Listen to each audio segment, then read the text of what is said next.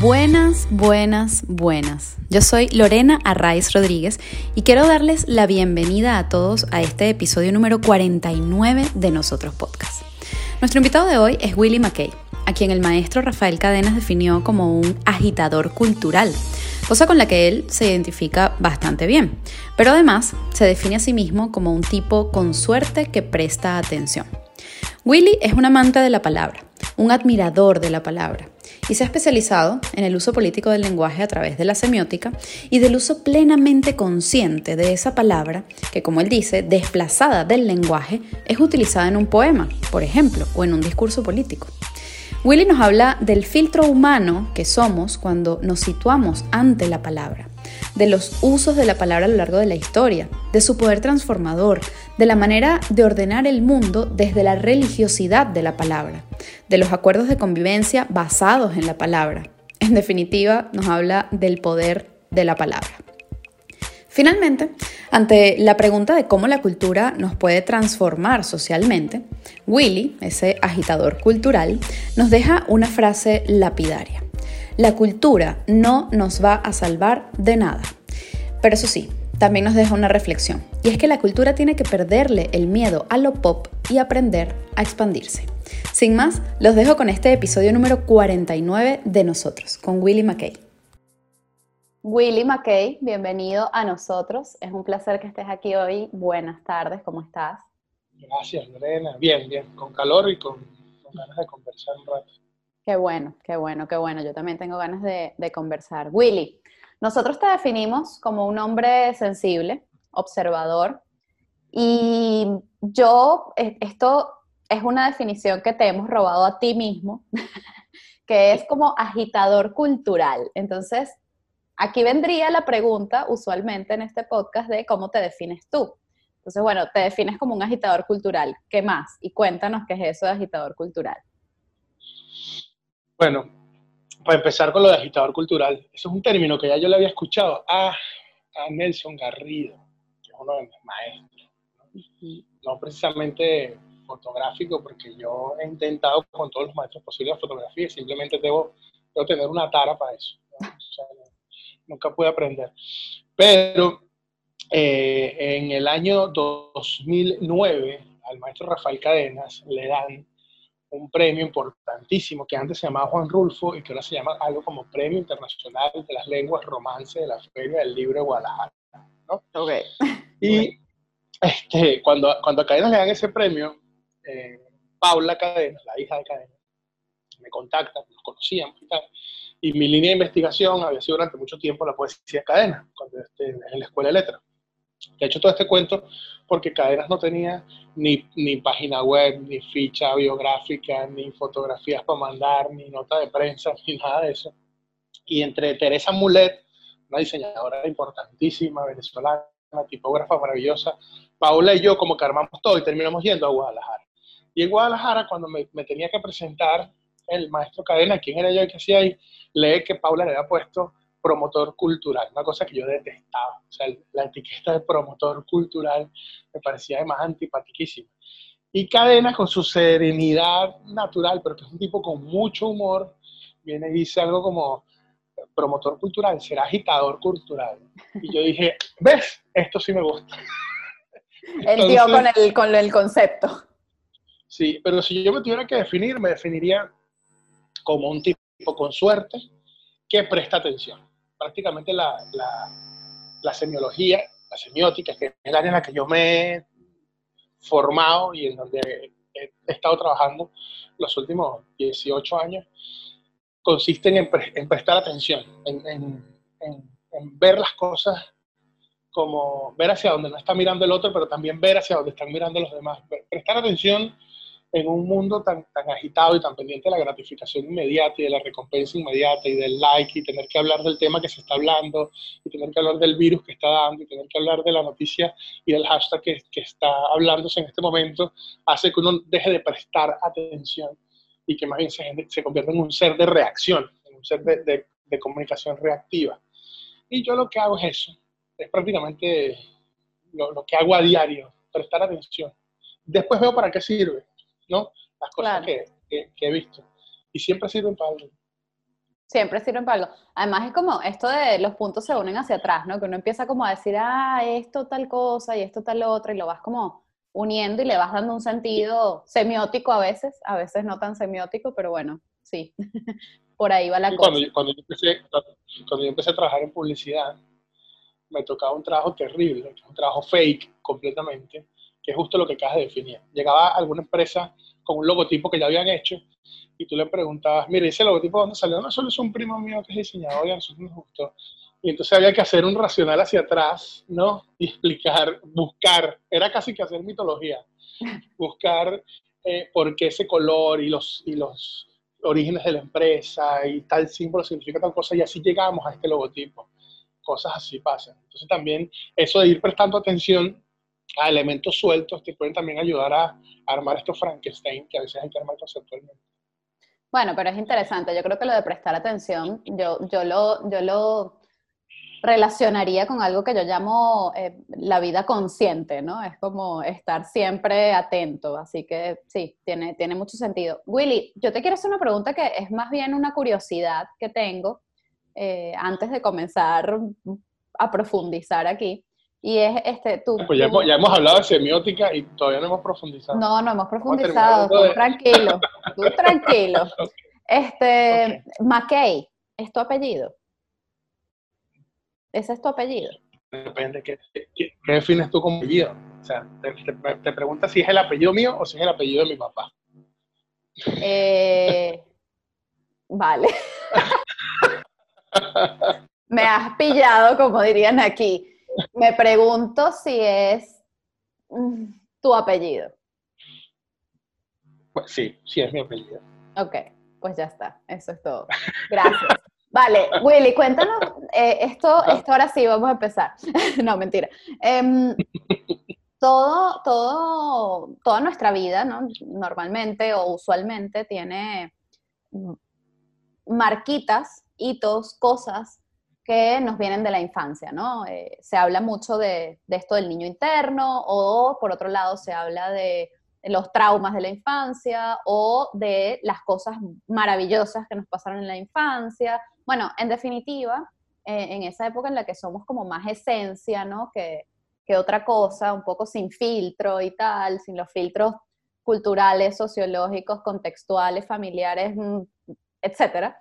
Em, y yo quiero saber cómo era ese, ese Willy niño, no sé, qué, qué, qué, recuerdo te viene ahora mismo que quieras mencionar.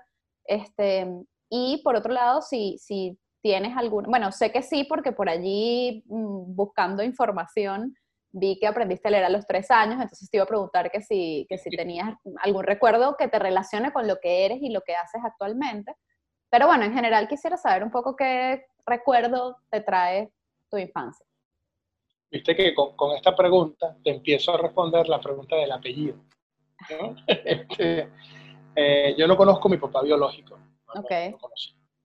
Mi mamá fue madre adolescente, que eso tiene unas cosas divertidísimas en ciertos momentos de la vida y unas cosas muy, muy duras en otros momentos de la vida.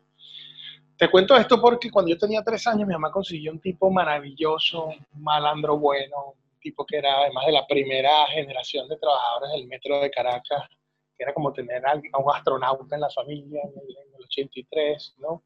Entonces cuando yo tengo tres años se conocen y surge el amor de una manera preciosa. Mi mamá era asistente dental, mi mamá actualmente es maestra preescolar, pero mi mamá trabajaba en ese momento de asistente dental en la Torre 18 de la Campiña.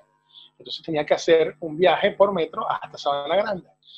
Y mi papá del futuro, trabajaba en la estación del metro de Sabana Grande y le escribía mensajitos en los tickets que le vendía. Ay, por y ella, la frisca, en vez de comprar el multiabono que tenía 20 viajes, ella compraba boletos a diario. Claro, el multiabono era un solo mensajito. Exacto. Entonces, esto, este, te cuento todo esto porque eh, luego empieza una, una historia difícil para, para, mi mamá, que es explicar que va a salir con una persona, que tiene ese tipo, que porque es el 23 de enero, que todas estas cosas. Y yo feliz con, con el man, ¿no? Pero, aunque era un tipo encantador, era lo que, lo que definiríamos como un autóctono, la típica Latinoamerican macho. O sea, no era un tipo precisamente dado a mayor sensibilidad que saber echarle los perros a la tipa que le gustaba. Y en, en todo ese trance, mi abuela, mi abuela que falleció, me estaba enseñando a leer sin decirle a mi mamá, sin contarle. Busca tal letra en el, en el periódico, dónde están las A, dónde están las M, cómo suena. Y, y teníamos como un gran juego en, en, los periódicos, acostados en la cama con la abuela, que tenían que ver con, con una manera atípica de aprender a leer. Esto, esto se junta porque en algún momento, ya yo con tres años, a, a mi papá le toca eh, ir conmigo a hacer alguna compra por el Boulevard de Katia. Ya vivíamos en, Katia. Y cuando, imagínate tú que un tipo que va de la mano con un niño de tres años, que no es hijo suyo, pero que lo quiere ya como hijo suyo y que es un chamín medio despierto, pero más allá de eso no tendría mucho tiempo conociéndose, empieza el enano ese a leer panadería, banco, mercado.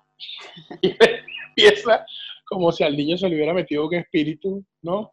Me agarra, me carga y me lleva a casa de su mamá y le dice, el niño está raro, ah. está leyendo. El niño está raro, qué bueno, por favor. Sí, pero ¿qué tiene? Que está leyendo. ¿Pero cómo que está leyendo? No, debe estar, debe estar echando vaina, yo, debe ser que sabe lo que dice ahí. Y entonces yo ahí, ese es como el primer recuerdo que yo tengo, de que escribir y leer genera cosas en los demás. ¿Sabes? Que, que que saber cómo funcionan esos garabatos que están ahí tiene, puede tener un impacto en los demás.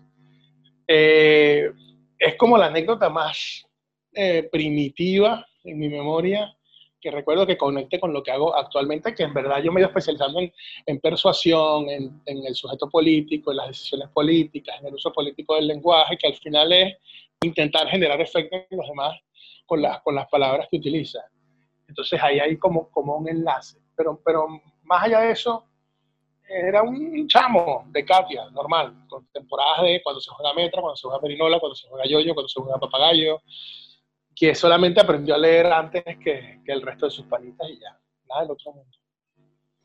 Mira, eh, dices que, claro, te has especializado en el tema de, del uso político del lenguaje, que como bien dices no es otra cosa que, que pues utilizarlo o manipularlo en el sentido mm, de, hacer uso del lenguaje con un fin, ¿no? Eh, yo entiendo perfectamente eso porque también ha sido un poco mi área de, trabajo y de profesionalización, con lo cual estoy totalmente de acuerdo con que hay que trabajar mucho en el uso político del lenguaje.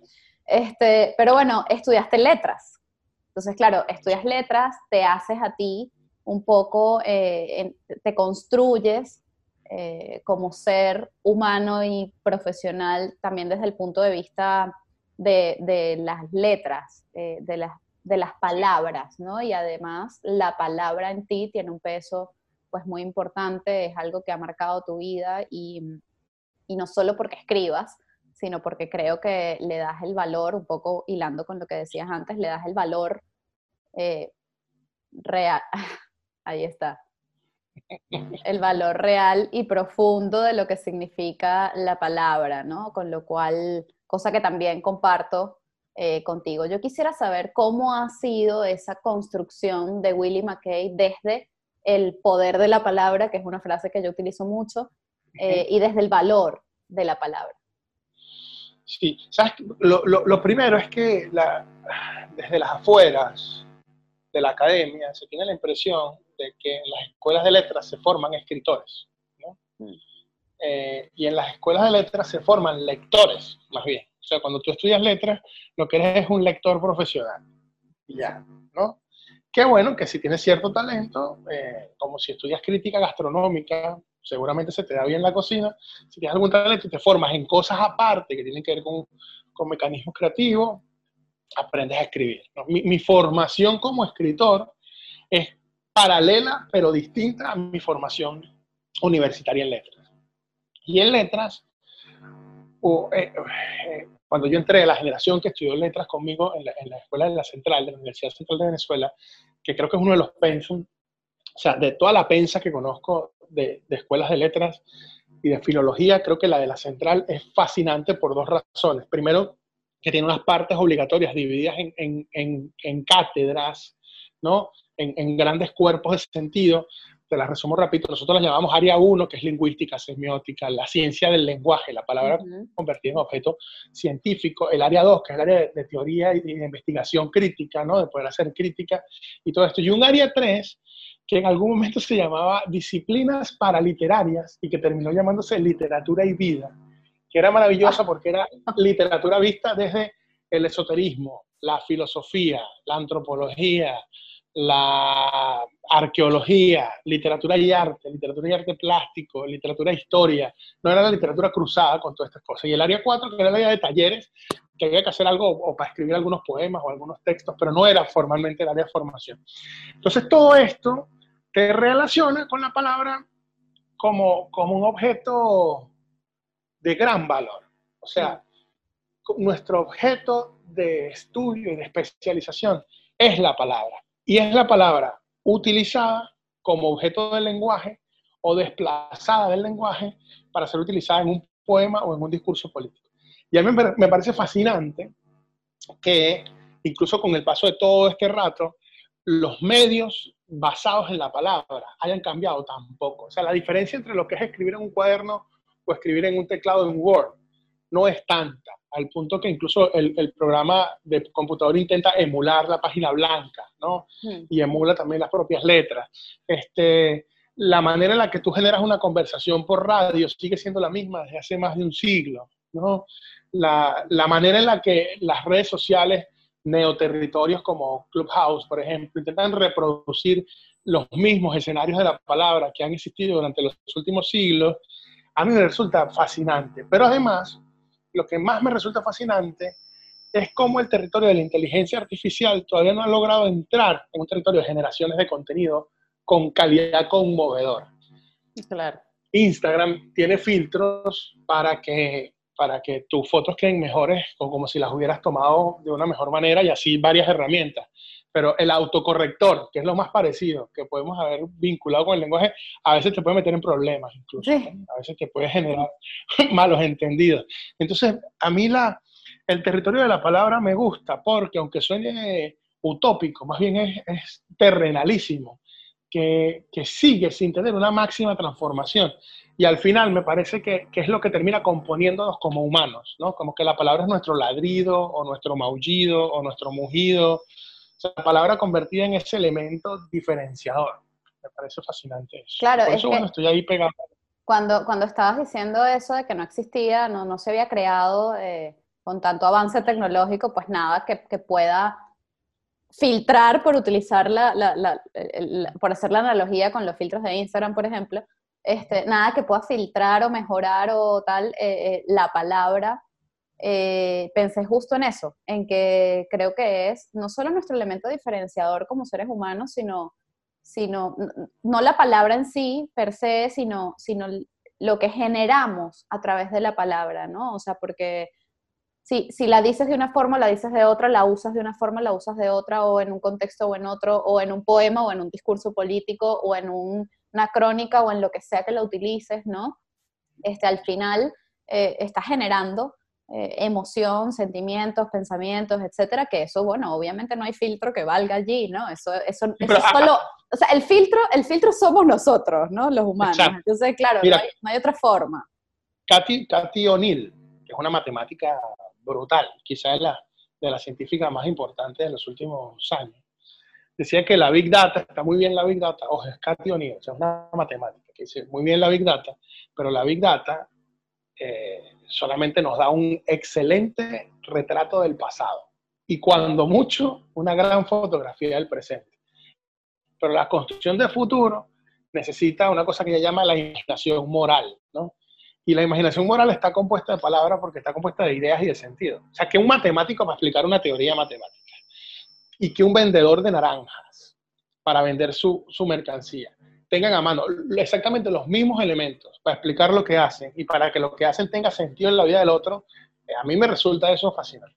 Tú has dicho en alguna oportunidad eh, que la, poesía, ¿no? que es una de las áreas en las que tú te has desarrollado, eh, bueno, en, esta, en este punto, em, es una manera de rezar, ¿no? Y que, y que además creer es una, estrategia para hacerte más fácil la vida. Yo quisiera preguntarte, o que, o que hablásemos o, desarrollásemos un poco esto de, de esa relación entre la fe, la fe en general, la poesía, por ejemplo, y esa, y esa necesidad de creer en algo para, para poder transitar nuestra vida, ¿no? O sea, ¿cómo, cómo lo relacionas todo eso? Sí, bueno, lo, primero es que el surgimiento de la, de la, de la palabra literaria y de la palabra mágica es, es casi al unísono, ¿no? O sea, eh, si pensamos, no hace muchos años que, que, no todo el mundo sabía leer, no todo el mundo sabía escribir, había un poder en, en escribir y en leer que puede vincularse tranquilamente con, con, lo mágico en sociedades donde lo mágico religioso tenga una relevancia mm. importante, como el Caribe o como en el Vaticano, ¿sabes? O sea, o, como en, en, la Meca, ¿no? Hay, hay distintos espacios donde la palabra tiene un poder mágico religioso. Pero el, este aparato tan raro que es nuestro cerebro, que está vinculado también con la memoria, la palabra le sirvió para desarrollar mecanismos de, de, aprendizaje. Y la rima y el ritmo de la palabra y el uso de la palabra sonora en voz alta eh, fue un gran mecanismo para recordar las cosas, tanto la épica de las historias y la religión que componía las sociedades que lo utilizaban, bueno, lo rimaban y lo escribían en poesía para que los bardos lo pudieran recordar y pudieran irlo diciendo de pueblo en pueblo de la misma manera y no se tergiversara demasiado, pero también para que las hechiceras, los magos, los sacerdotes armaran de una manera específica los ritos y los rituales para poderlos repetir de una misma manera. Cuando uno piensa en esos rituales de la palabra, por ejemplo, una sociedad como la nuestra, que sin saber por qué, sin tener mayor instancia religiosa, sin tener mayor militancia extrema en la fe, usted sale de su casa y pide la bendición, ¿no? Y cuando tu mamá te dice, o tu papá te dice, o tu tío, o tu abuela, o quien sea, no vas a pedir la bendición. Es como te estás saltando un rito que no sabes si es mágico o si es emocional, o si son las dos cosas al mismo tiempo, ¿no? Entonces, esas maneras de componer el mundo terminan siendo interesantes. La palabra mundo, yo, yo, tengo, yo hago un taller cada cierto tiempo, gracias a la gente de Intuición Activa, que lo dicto, que se llama Word Power, y el último nivel de Word Power se llama mundo, porque la palabra mundo significa orden. ¿no? Word Power se basa en las maneras de nombrar tu mundo. Como cada quien tiene un mundo en específico, cuando tú lo nombras, ese mundo entra en contacto con otros, se tocan fronteras, se tocan órbitas comunes y aparecen las singularidades, aparecen los elementos plurales. Pero, pero una religión no es sino otra manera de ordenar un mundo para normarlo de alguna manera específica, ¿no? A mí me gusta el origen de la palabra religar, que es volver a conectar, o sea, ligar de nuevo, volver a, enlazar, a enlazar, o sea, sea, lo religioso, o sea, lo religante, o sea, lo, lo, relical, a mí me gusta esa, esa idea de la palabra ordenando el, mundo alrededor. Porque también las leyes están hechas de palabras. Incluso las maneras de violar la ley, en buena medida, están basadas en los vacíos que deja la gente en las palabras. Exactamente. A mí siempre me ha llamado la atención eso, del bendito vacío legal, que no es otra cosa que algo eh, escrito de determinada forma, eh, con, con, unas palabras más o con unas palabras menos, que son las que hacen que exista ese vacío legal, ¿no? Que nos permita violar o transformar la ley. Pero fíjate tú lo que, lo que debe haber pasado para ir de los diez mandamientos al derecho romano y del derecho romano al derecho penal. O sea, es como el ser humano descubriendo huequitos, huequitos, huequitos, ¿no? La cantidad de enmiendas que tiene una constitución como la de Estados Unidos que decía, no, nosotros con estas diez cositas yo creo que ya podemos arrancar, ¿no? O la cantidad de, países que en este momento se están preguntando, como el caso político de Chile, si esa constitución que tienen, que fue creada por un dictador, no tiene que revisarse a estas alturas. Entonces, esos espacios, o sea, lo, que te quiero decir con esto es que la, manera de ordenar el mundo desde la religiosidad de la palabra no solamente tiene que ver con monoteísmo, politeísmo, los Vedas, los, los budistas. No, no, una constitución es una manera de armar un universo en el cual haya cosas sagradas y cosas permitidas que todos tengamos como un común acuerdo. ¿no? Sí, es un acuerdo de convivencia y se basa en la palabra, sin duda. Un contrato social. Ahí ya entramos en otros temas, pero bueno, vamos a, dejarlo así.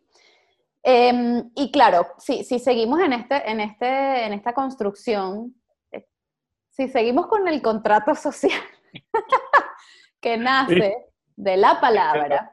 Los, los, franceses, los franceses tienden esas trampas. ¿La intentaste evitar? Y dijiste como no, pero ya, un momentito. Ya va, ya va. Vamos, vamos a retomar aquí esta cosita que me quedó.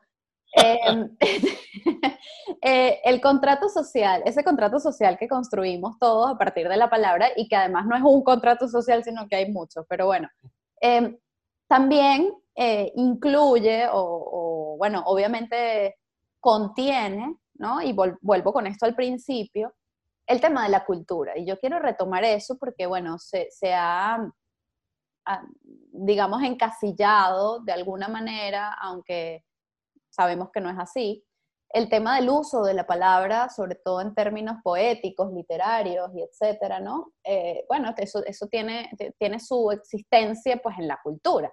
Entonces, si tú eres un agitador cultural y estamos hablando de la importancia de la cultura, yo te quisiera preguntar, ¿cómo crees tú que podemos o que la cultura nos puede eh, ayudar a o salvar como, como personas, primero como individuos, como seres humanos, y cómo nos puede salvar como sociedad. Si te pidiera tres puntitos así como por intentar darle un poco de orden y de mundo a esto, ¿cómo, ¿cómo lo ves? Yo primero te pongo una bomba. Leer no te salva de nada, la cultura no nos va a salvar de absolutamente nada.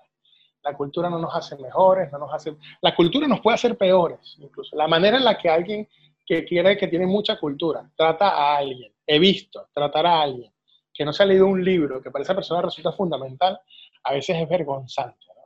Pero ya va, momento, te tengo que interrumpir. Ya va. no, no, es la cultura, en ese caso específico, no es la cultura lo que, lo que está haciendo peor, a ese ser que está denigrando al otro porque no leyó X libro. No, eso es que esa persona es un imbécil, ahí no hay nada que bueno, hacer. Pero, pero, por eso, pero, fíjate, pero fíjate que no se salvó. O sea, esa persona iba a ser un imbécil así visitar a todos los museos, así tuviera acceso a ah, bueno, por supuesto, culturales. entiendo. O sea, y la, y la cultura, la sensibilidad, su manera de poder interpretar a la, a la perfección el Guernica de Picasso, no lo salva de ser un imbécil. Claro. Vale. Y yo lo, yo lo que creo es que la, la cultura tiene que perderle el miedo a lo pop y aprender a expandirse. Te voy a poner un ejemplo, porque de eso se trata la agitación cultural, ¿no? Eh, muchos, muchos institutos, como le dicen en España a los liceos, a los que nosotros decimos liceos, eh, institutos secundarios, alrededor del Museo del Prado, ¿no? No tenían ni idea de las meninas, ¿no? Las meninas eran como, bueno, si es un cuadro que, está ahí, que es importante. Hasta que llegó Antonio. Y, y entonces el, el, el, mundo en torno a las meninas y en torno a la cultura había hecho trípticos, había hecho visitas guiadas, había hecho, no hay nada más antipático que un tríptico, había hecho franelas, había hecho afiches, había hecho traslados de copias y de réplicas a los liceos. A los muchachos igual no les interesaban las meninas. En un momento se decide, mediante unas estrategias de Playground y otros artistas, juntar a gente que nunca había trabajado juntas, juntar a historiadores del arte con guionistas de programas de humor, con compositores de trap y con, con, gente generadora de contenido musical y viral. Y sale algo que lo pueden buscar en los canales de Playground que se llama Mami Yo Soy Guapa, que es un trap hecho con las meninas de Velázquez, como si una canción fuera interpretada por la princesa Margarita, dialogando con Velázquez en ritmo de trap y además subtitulado con cómo se subtila, se, subtitula, perdón, como se escribe en WhatsApp, el hola que hace sin H y con la K, escrito de esa manera. Eso salió y tuvo de inmediato 9 millones de visitas, ¿no? Mientras había un gentío escandalizado, cuando se volvió a revisar cuál era la visión que tenían los estudiantes de secundaria en torno al Museo del Prado, habían aumentado las visitas a las meninas los muchachos sabían quién era la princesa Margarita, de quién era hija, de cuándo data el cuadro, por qué lo están pintando así, sabían la perspectiva, sabían que estaba buscando Velázquez en el cuadro, sabían cuál era la importancia plástica del cuadro mediante un trap. Algo que jamás se le hubiera ocurrido a los curadores del Museo del Prado y algo que, de lo que jamás habrían cantado los cantantes y productores de trap si no se hubieran agitado. O sea, si no hubieran dicho, chicos, yo voy a trabajar con alguien con quien yo no trabajaría nunca. Voy a trabajar con alguien cuyo trabajo detesto. Voy a poner a trabajar a gente del trap con gente del arte barroco español. Y resulta que los efectos que termina teniendo eso en la vida de quienes nosotros queremos que se acerquen al territorio cultural, termina teniendo más impacto que las, conservadoras y tradicionales maneras de dar la cultura. Hoy se nos convirtió Mozart en una cosa de pelucas y de óperas y de vestido largo cuando Mozart era Jimi Hendrix, cuando era el compositor que era. William Shakespeare se considera un, contenido de altísima cultura cuando William Shakespeare cuando hizo Hamlet, que duraba cuatro horas y media, le decían prácticamente que era microteatro lo que estaba haciendo. ¿Cómo es eso? Hacer una obra de nada más cuatro horas. ¿Por qué hacer cosas pop? ¿Por qué hablar de Cleopatra? O sea, cuenta de que este hombre nada más quiere vender entradas. Entonces también la máquina de la cultura es una máquina como que agarra las cosas y las momifica, ¿no? Y cosas que eran muy cool, como Mozart o como Shakespeare, ¿no? O como el trap, terminan convirtiéndose en objetos de aberración para algunos y de gran élite para otros. Yo creo que ahí a nosotros nos toca entender que la expansión del territorio de lo cultural es, mucho más significativo que convertirnos en custodios de la cultura y de las formas de hacer, ¿sabes? Claro, pero eh, el convertirnos en custodios de la cultura, yo lo pudiera, yo pudiera pensar que incluye eh, hacer cosas como un trap con la princesa Margarita. No, tú, sabes, tú sabes que no. Tú sabes, Oye, yo, sé que no, pero yo sé que no en, en, en, lo que en lo que se suele pensar, pero sí. Bueno, pero es lo que te estoy diciendo, pero es que hasta que no hagamos que las políticas públicas respondan a otra cosa, hasta que no nos planteemos objetivos, decimos, ya va, pero ¿qué es lo que quieren ustedes? Que la gente sepa qué son las meninas de Velázquez o que la gente no escuche trap. Porque si queremos las dos cosas al mismo tiempo, nos estamos planteando objetivos equivocados. Ahora, si, lo que, si nuestro objetivo es que la gente entienda lo de las meninas, vamos a probar esto del trap, porque esa gente de otra manera no va a venir al museo. Entonces tenías a unos adolescentes choni maravillosos, ¿sabes? A las Jessicas, Jennifer y Jacqueline de Madrid haciendo cola el domingo a las 5 de la tarde para entrar a ver las meninas de verdad cuando tenían 15 años viviendo a dos cuadras del Museo del Prado o a 10 estaciones del Museo del Prado o en Vallecas, en las afueras de Madrid, y podían haber llegado en metro y nunca les había interesado.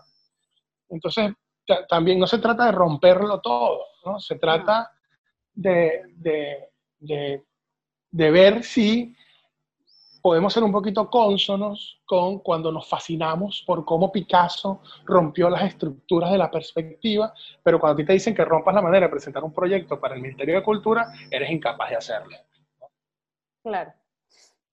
Bueno, tenemos muchos desafíos allí. Yo sí creo que, yo no sé, chicos, yo soy un optimista empedernida y yo sí creo que hay maneras de hacer las cosas diferentes y que tengan una, un impacto positivo, pero bueno, yo aquí con mis cositas. No, está bien, está bien. Tiene que haber optimistas para que la gente nos diferencie de los, a los pesimistas, aparte. Bueno, nos necesitamos mutuamente, Willy, no podemos hacer nada. A ver. Yo lo, único que, eh, yo lo único que me tripeo del pesimismo es que el pesimismo puede decir que, coño, salió bien. El optimista, en cambio, se tiene que quedar en vista. Yo sabía que iba a salir bien. Pero reafirmas tu creencia, dices, Está sí. bien, pocas veces, la verdad, pero... Sí, pocas veces, no importa, no entramos allí mejor. Vamos a dejarlo así. Este, bueno, pero uno lo intenta, eso es importante. Este, bueno, a ver, ¿con qué sueñas y a qué le temes, Willy McKay? Este, yo, yo tengo un miedo como atávico, que es el miedo a quedarme ciego, me aterra quedarme ciego pero, pero tengo fobias formales, tengo una, tengo una fotofobia clínica por condiciones anatómicas, tengo un desplazamiento de retina que hace que la luz para mí sea un problema y sufro de amaxofobia, que es como un miedo ilógico a, manejar, a aprender a manejar automóviles. ¿no? Eh, te, te, lo mezclo así porque son como miedos de, de distintas aristas de la, de la vida. Pero mi miedo más grande actualmente imagino que buena parte de la comunidad de la gente que te oye, que nos oye, es venezolana. Mi miedo más grande actualmente es que no estemos aprendiendo nada, en general. O sea, que no estemos aprendiendo nada de, de lo que estamos atravesando como sociedad y que simplemente querramos que los nuestros lleguen al poder para hacer lo mismo, que no estemos aprendiendo nada de los meses en, en aislamiento por una pandemia, que no estemos aprendiendo nada de ver que los meses que no estuvimos en la calle, de pronto volvía a nevar en Madrid, había venados en las ciudades, los ríos estaban más blancos, más, limpios, las mareas volvían a su cauce, bajaba el índice de contaminación y que simplemente estemos locos por quitarnos el tapabocas y salir a recuperar nuestra vida y lo que llamamos la nueva normalidad no sea otra cosa sino que la, la nueva torpeza. ¿no? Ese es como mi miedo más, más grande. ¿Y sabes qué me, qué, qué me tiene enamorado ahorita para, para, dejar el optimismo para el final de este contraste?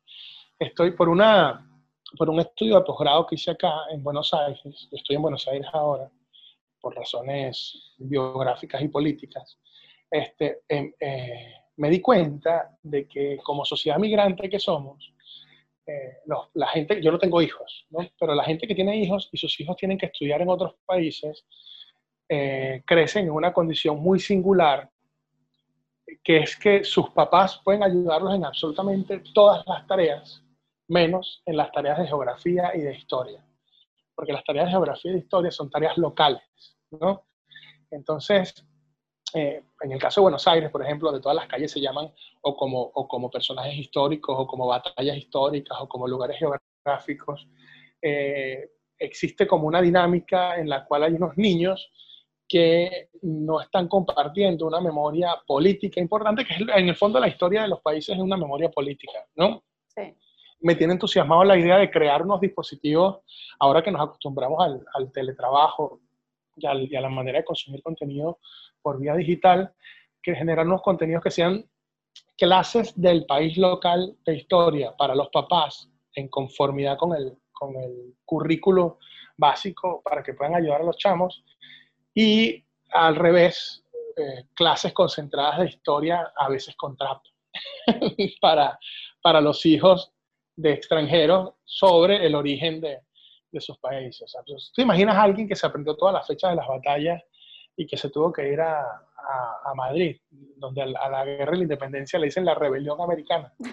Lo, poco que le sirve eso. ¿No? Sí, sí, lo sé.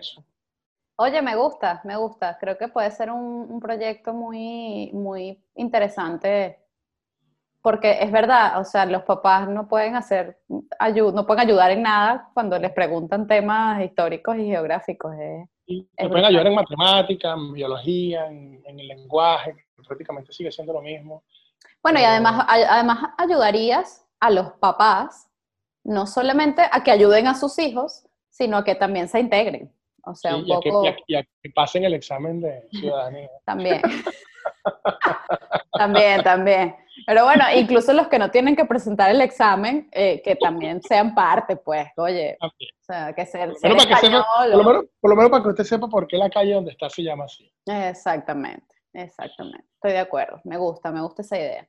Eh, dices que estás en Buenos Aires y te quiero preguntar sobre el exilio. Eh, o sí, yo, yo no lo llamo migración porque creo que el proceso migratorio, aunque algunos de nosotros sí hayamos hecho un proceso migratorio, creo que en líneas generales, ya me dirás cuál es tu caso, si lo quieres comentar o no, em, no ha sido un proceso migratorio lo que hemos vivido los venezolanos en general. Entonces, bueno, te quiero preguntar qué ha significado eh, este, este exilio eh, tuyo de, de Venezuela a Buenos Aires. En nuestro caso, que, somos pareja, yo ya había vivido en, en, Barcelona y en México, pero mi pareja, Jennifer, ya había vivido en Argentina. Y en un momento específico, por si acaso, ella, ella se graduaba de una maestría acá, entonces yo no conocía Buenos Aires ella no conocía México. Hicimos un par de viajes como para que yo le presentara a México a ella y ella me presentara a Argentina a mí, todavía sin esta visión de, de desplazarnos del lugar. Jennifer es directora de una compañía de teatro importante de impacto social que hizo un trabajo, que hace un trabajo muy hermoso en Venezuela, que se llama Teatro Nueva Era. Este, y yo tenía mis proyectos, Pro Da Vinci, toda la cantidad de cosas que, todavía, a las que todavía pertenezco en Venezuela. Sin embargo, eh, en un momento específico de, de, difícil creación, concretamente después de los sucesos de las protestas que hicimos en torno a Peces del Guaire, que fue un movimiento a partir de, de lo que sucedió con los manifestantes que tuvieron que atravesar el río Guaire por la represión en una manifestación a la altura de Bellomonte, Jennifer se vio motivada a tomar un poco de aire y se vino a Argentina, donde ya había vivido antes. Y luego, eh, yo seguía yendo y viniendo a Argentina, pero en algún momento las autoridades se enteraron de a cuáles equipos de trabajo yo había estado apoyando durante un tiempo y digamos que no es tan sencillo ahorita para mí atravesar Maiquetía y que me tocarían cosas como Cúcuta o Maracaibo, ¿no? Para, entrar, para no profundizar en eso. Sin embargo, cuando, aquí es donde tiene el asunto de la memoria histórica, ¿no? Cuando tú echas eh, una vista y te das cuenta de que nos está tocando un proceso que todo el resto de los países alrededor de nosotros vivieron, ¿no? y que estamos llegando de últimos a una construcción de ciudadanía que, que ya existe, y que, que, es lícita y que es histórica y que tiene, y que tiene finales distintos, pero los tiene, eh, eso se, se transforma en, en, en, otra cosa. También yo no creo en esa, en esa tontería de la reciprocidad y que nosotros que le abrimos las puertas mm.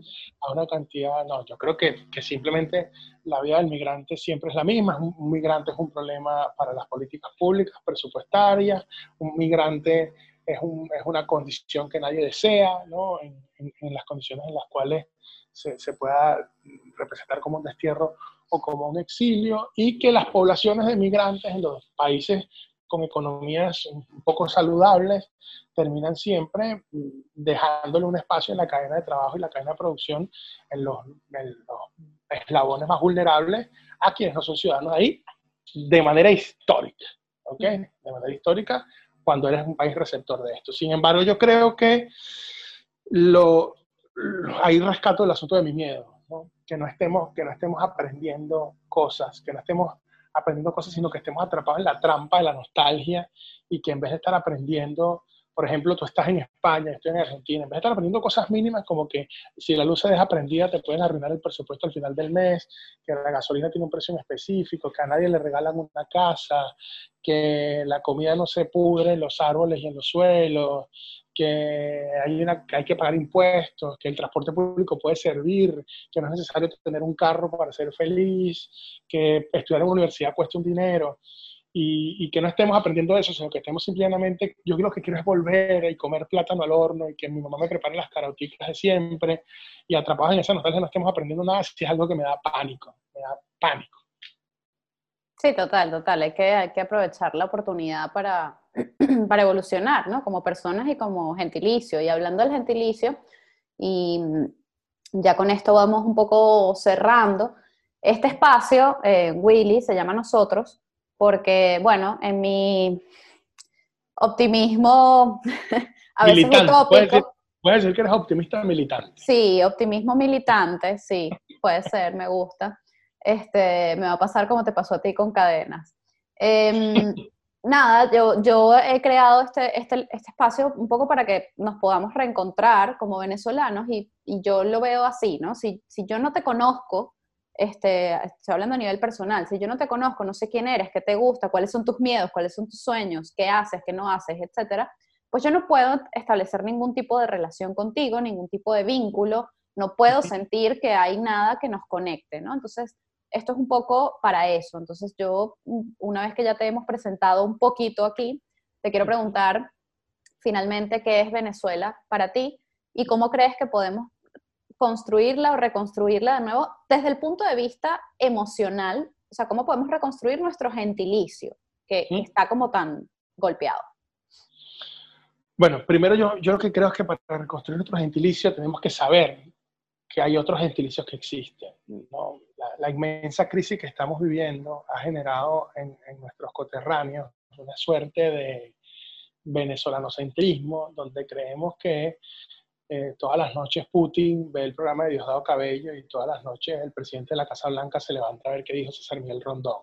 Y eso no pasa, eso no pasa. Ningún país está obligado a prestarle más atención o menos atención a lo que está sucediendo en nuestro país cuando nosotros quizá no estamos haciéndolo con los países a los cuales nos hemos desplazado. Yo creo que una, una de las cosas donde la reciprocidad sí tiene que aparecer es en la construcción de otros estilicios. Si usted se fue a México y usted quiere que México reaccione a lo que pasa en Venezuela, usted también se tiene que preguntar qué está pasando en Ciudad Juárez y solidarizarse con eso, qué está pasando en Tijuana, qué está pasando en Sinaloa, qué está pasando en Chiapas y solidarizarse con eso, porque no puede ser unidireccional esto. Si usted se fue a Bogotá, no puede pretender que simplemente se hable del asunto venezolano en torno a usted, porque es lo que usted desea, y sin que usted se interese en lo que vive la gente en, en, Cali, o lo que vive la gente en las islas, o lo que vive la gente en las comunidades afro o en las comunidades amazónicas de, de Colombia, así como si te viniste a Argentina, tienes que saber lo que vive la gente del Chaco, tienes que entender lo que significa un proceso de desaparecidos, tienes que,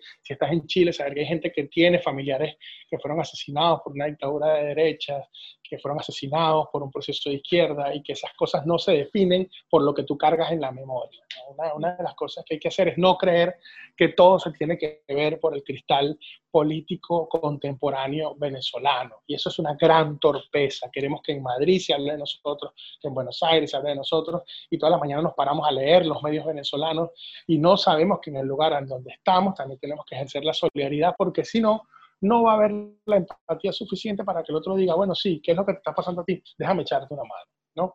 Y eso creo que tiene que empezar a suceder porque yo también creo en los síntomas culturales, ¿no? que nosotros seamos el único país de Conmebol que no ha ido a un mundial de fútbol, significa algo, significa que en algún momento nosotros estuvimos dándole la espalda a algo y creyendo que éramos una cosa distinta, que nosotros seamos eh, el único país del Caribe que no se integró a las otras comunidades del Caribe como República Dominicana o las islas cercanas, que tengamos países tan cercanos como Trinidad y Tobago y que pasen las cosas que pasan con nuestros migrantes por no haber una empatía ahí, que no suceda, que no haya un intercambio cultural más nutrido con Aruba, con Curazao, con Bonaire, que son vecinos que están ahí, que nadie sepa qué carajo es Surinam, ni cómo es Paramaribo, que nos queda justo al lado, significa algo que tenemos que reconocer, es que durante mucho tiempo nuestro gentilicio y nuestra bondad y la suerte dichosa con la cual contamos teniendo un país con tanta riqueza y tanto, tanta materia prima, nos convirtió en algo que no estaba prestando atención a lo que sucedía alrededor. No nos solidarizábamos con las víctimas como pueblo. ¿ah? Los gobiernos son otra cosa, pero no nos importaban mucho los desplazados colombianos, no nos importaban mucho las dictaduras militares, no nos importaban mucho los precios de la gasolina en el mundo porque a nosotros nos estaba yendo bien. Y eso tiene consecuencias. Y esas consecuencias tienen que perfilar nuestro gentilicio para hacernos más conscientes, más empáticos, poder integrarnos a una región más allá de ser el país que les daba el petróleo y la gasolina barata. Creo que tenemos que dejar de ser el país que producía petróleo y empezar a ser el país que sí aprendió de la dictadura que atravesó. Eso nos va a definir mucho mejor que una cosa que no hizo nadie, que es que simplemente se pudrieran animales muy grandes debajo del suelo donde vivimos hoy en día. Que por cierto, yo tengo un poema que se llama Megatherium not yet, porque yo me enteré investigando que el animal más grande que vivió en donde está Venezuela ahora, en esa placa y en ese lugar, era el megaterio, que es la pereza gigante. Entonces nuestro petróleo, Lorena, está hecho en buena medida de pereza gigante. Y eso es una imagen poética. Poética maravillosa, me encanta. Entonces, se llama Megatherium not jet. Entonces, mm, dejemos de vivir de la pereza gigante y, empecemos a vivir de lo, que aprendamos, que nos va a ser mucho más útil, sobre todo después de lo que va a pasar con el hidrógeno en los próximos 10 años. Me encanta. ¿Y qué es Venezuela para ti? Venezuela es una coordenada maravillosa donde todavía el paisaje es más importante que lo que hemos construido encima de él, pero que también es un territorio lleno de oportunidades para empezar a construir cosas y que la gente extrañe edificios, lugares, dinámicas, parques y no extrañemos cosas como el clima, el color del cielo, una montaña, sino que empecemos a, a darnos cuenta de que hay cosas hechas por nosotros que pueden ser mucho más significativas que el premio del paisaje, que eso es simplemente anecdótico, contorno, algo que, que no hizo nadie. Bueno, pues nada, mucho que reflexionar, mucho que pensar, mucho que analizar y mucho que construir también. Muchas gracias, Willy, por contarnos un pedacito de tu visión. Y, ojo, todo, esto, todo, esto en, todo, esto en, buena onda, ya sabiendo que es dificilísimo, es muy jodido. Sí. Es muy jodido, pero nos va a tocar o, ¿sabes qué hace el universo cuando no haces las cosas que te tocan? te vuelve a poner en el mismo laberinto. Claro, claro. es que tal cual, hay que hacer la tarea, chamo. Exactamente, Hay que hacer la tarea y hay que hacerse responsables también eh, a nivel personal y a nivel colectivo de, lo que estamos haciendo con nuestra vida y, con nuestro país y con nuestro gentilicio y con todo. Así que, nada, a responsabilizarnos y, ya está. Muchas gracias, Willy. a ti, Lorena. nosotros.